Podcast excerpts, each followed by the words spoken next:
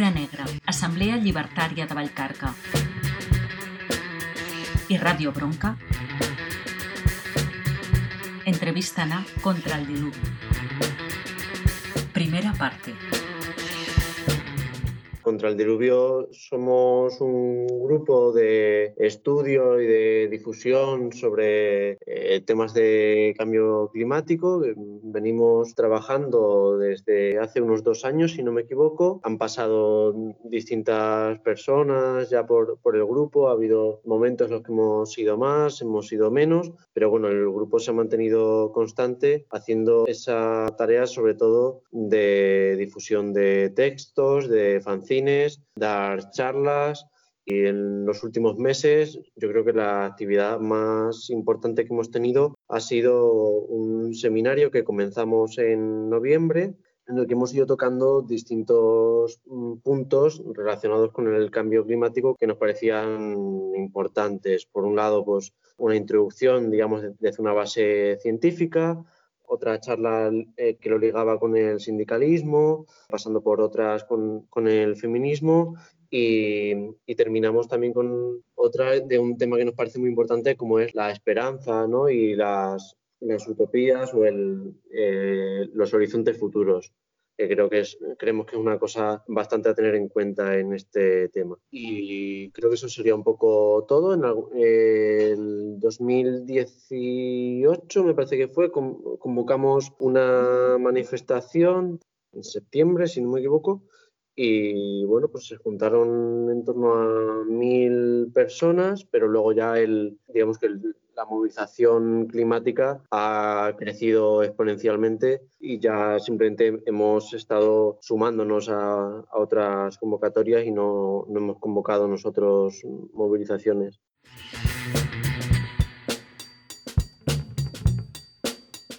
Eh, ¿Se puede relacionar el cambio climático con la pandemia del coronavirus? Desde nuestra perspectiva creemos que, que sin duda, vamos, o sea, que, que, la pandemia actual del coronavirus y el cambio climático eh, se pueden relacionar a, en, en, muchos niveles. Creemos que, bueno, como, sea, como hemos visto mientras que se desarrollaba la pandemia y, y cómo eh, ha ido cambiando la situación, pues que la expansión del virus realmente pues, no puede entenderse sin las dinámicas mercantiles que han hecho que el cambio climático sea ahora mismo también la principal amenaza para nuestras sociedades y para nuestras posibilidades de futuro. Esto se ve porque al final el el virus aparece en China, que es la fábrica del mundo, y desde ahí, pues simplemente por cómo funciona el capitalismo, ha sido imposible para la expansión de este virus. En pocas semanas se ha movido por todo el mundo. Estamos viendo cómo al principio pues las primeras sociedades afectadas eran pues sobre todo eh, China e Irán y luego eh, se han ido afectando y contagiando como sobre todo se ha propagado al principio por países del norte global y luego ahora estamos viendo cómo se mueve por países de Latinoamérica y todavía pues obviamente el desarrollo no ha parado y entonces creemos que eso como la forma en la que se ha expandido el virus y las medidas principales que se han puesto en marcha para frenar esta expansión de esto podemos extraer lógicamente que, que también los movimientos de población, consecuencia de cómo está organizada la actividad productiva en el mundo, pues han sido eh, vectores de transmisión muy importantes. Al final, pues como he dicho antes, como que los grandes focos de contagio han sido grandes metrópolis, han sido pues ciudades en las que la actividad económica estaba muy centrada, pues al principio vimos como Milán estaba en medio de, creo que era la semana de la moda y muchas cosas no se pararon y luego se convirtió en un foco de contagio. Luego hemos visto como en Londres pasaba igual, en Madrid y ahora pues en Nueva York y mm, se expande por países del sur global y como esta expansión pues se debe a los movimientos de gente que en un primer momento pues estaba en estos países eh, por motivos de migración económica.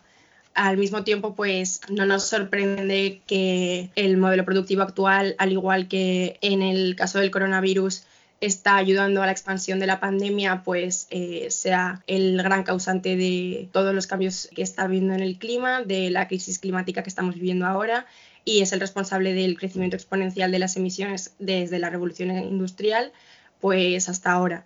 Entonces, creemos que de la misma forma que para el cambio climático solo un cambio radical en nuestro modelo productivo va a poder ayudar a, luchar contra ello, pues con el coronavirus pasa lo mismo También, como hemos dicho antes, pues en Contradiluvio pues no somos epidemiólogos ni epidemiólogas ninguna, entonces tampoco queremos, en estos días pues todo el mundo sabe de todo, pero hemos leído y dentro de los esfuerzos que estamos haciendo como para intentar ordenar esta situación y comprender lo que está pasando,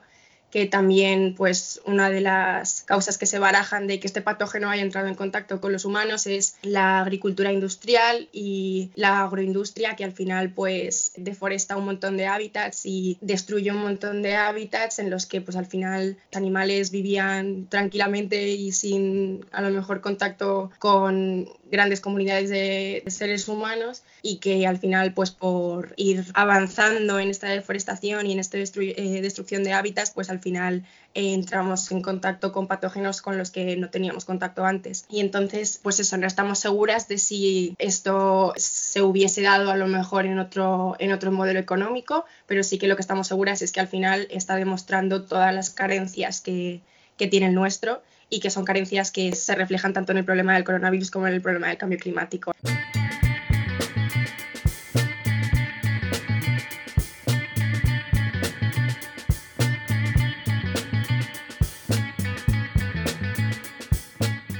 Lo que nos cuentas entendemos que nuestra manera de vivir, ah, la, que es, la que es nuestro normal, ¿no? Coger aviones para ir un fin de semana a Londres, comer comida industrial que ha sido producida sin internalizar ninguno de los impactos que provoca su manera de producirse. Muchas, muchas características de nuestra sociedad consideradas normales o deseables por el modelo de desarrollo actual, pues me estás diciendo que son no solo... Ah, la base de la causa del coronavirus y del cambio climático a la vez, ¿no? En ese sentido, me sube de preguntar, pues esta cosa de no os preocupéis, ya vamos a volver a lo de siempre, vamos a superar esto, etcétera, etcétera, me hace pensar que no sea tan deseable volver a lo normal, ¿no?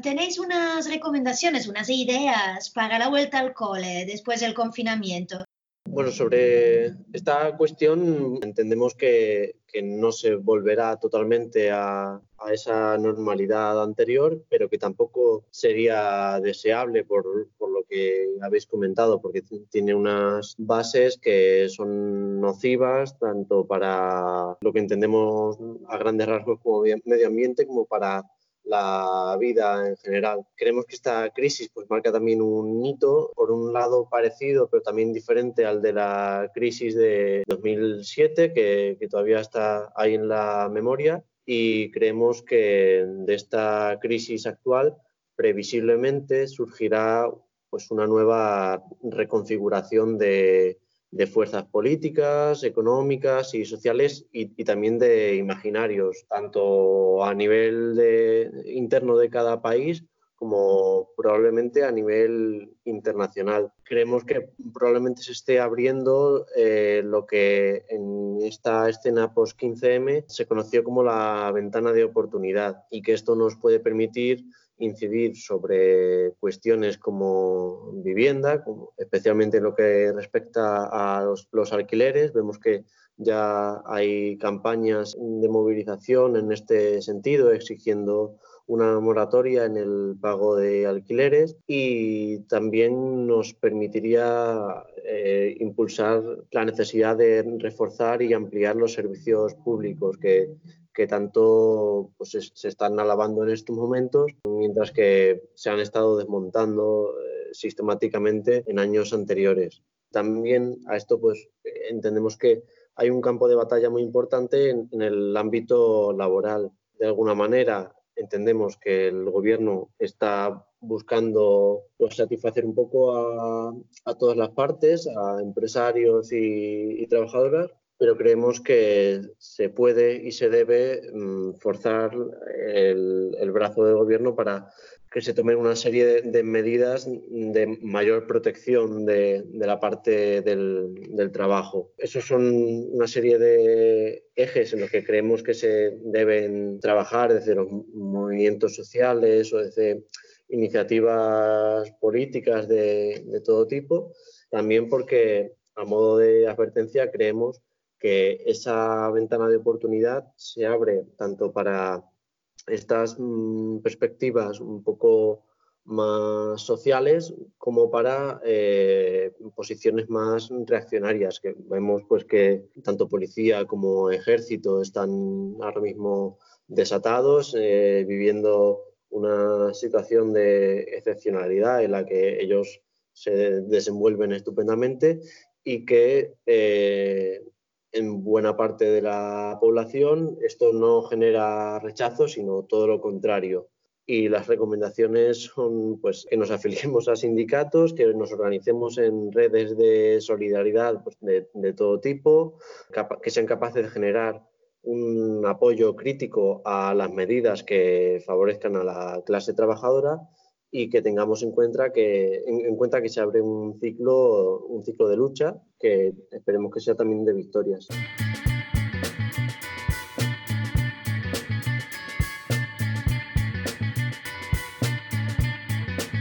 la institución que, marca la línea sobre nuestras realidades cotidianas es eh, aquella organización criminal llamada Comisión Europea que ha desarrollado un marco político, ¿no? de estratégico que han llamado Green New Deal, el uh, grande pacto verde nuevo. ¿Qué es? ¿Cómo lo podemos entender? Uh, ¿Cuáles son riesgos y oportunidades de esta estrategia? ¿A qué nos podría afectar? El Green New Deal, que es un tema que nosotros hemos intentado trabajar bastante porque a nosotros sí que nos parece que puede crear una ventana de oportunidad, pues es simplemente una etiqueta en la que puedes meter un montón de cosas y es el nombre que ha adoptado una serie de planes en diferentes países y con diferentes tendencias políticas, pero con la base común de pretender ser una hoja de ruta y una estrategia política y económica para la transición ecológica. Principalmente salió de de Estados Unidos, porque evoca pues este New Deal que fue un programa de eh, revigorización de la economía que se hizo después de la Segunda Guerra Mundial para asegurar mejores trabajos y mejores condiciones de trabajo para trabajadoras en Estados Unidos y que ha tenido especial relevancia en las primarias del Partido Demócrata de allí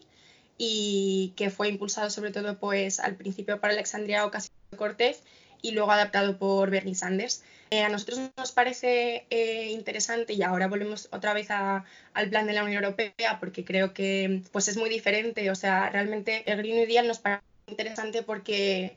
en Estados Unidos, justo con lo que estábamos hablando de los imaginarios, han conseguido pues revitalizar como las, las ganas y la, la, ilusión política de lo que es pues montar un plan en el que eh, se puede estructurar la economía de otra forma, como, como estábamos diciendo antes, e impulsar la creación de otro tipo de trabajos, la reorganización de todo lo que es también el trabajo reproductivo y el, y el trabajo de cuidados y entonces impulsar en ciertas áreas medidas para justamente avanzar esta transición ecológica. El problema es que justamente esta, esta estrategia que propone en Europa, que la ha propuesto la comisaria van der Leyen, que en Europa se llama el, el European Green Deal, o sea, que se edita el New porque no tiene nada de New, y porque lo que hemos visto es que en su mayor parte sigue el capitalismo verde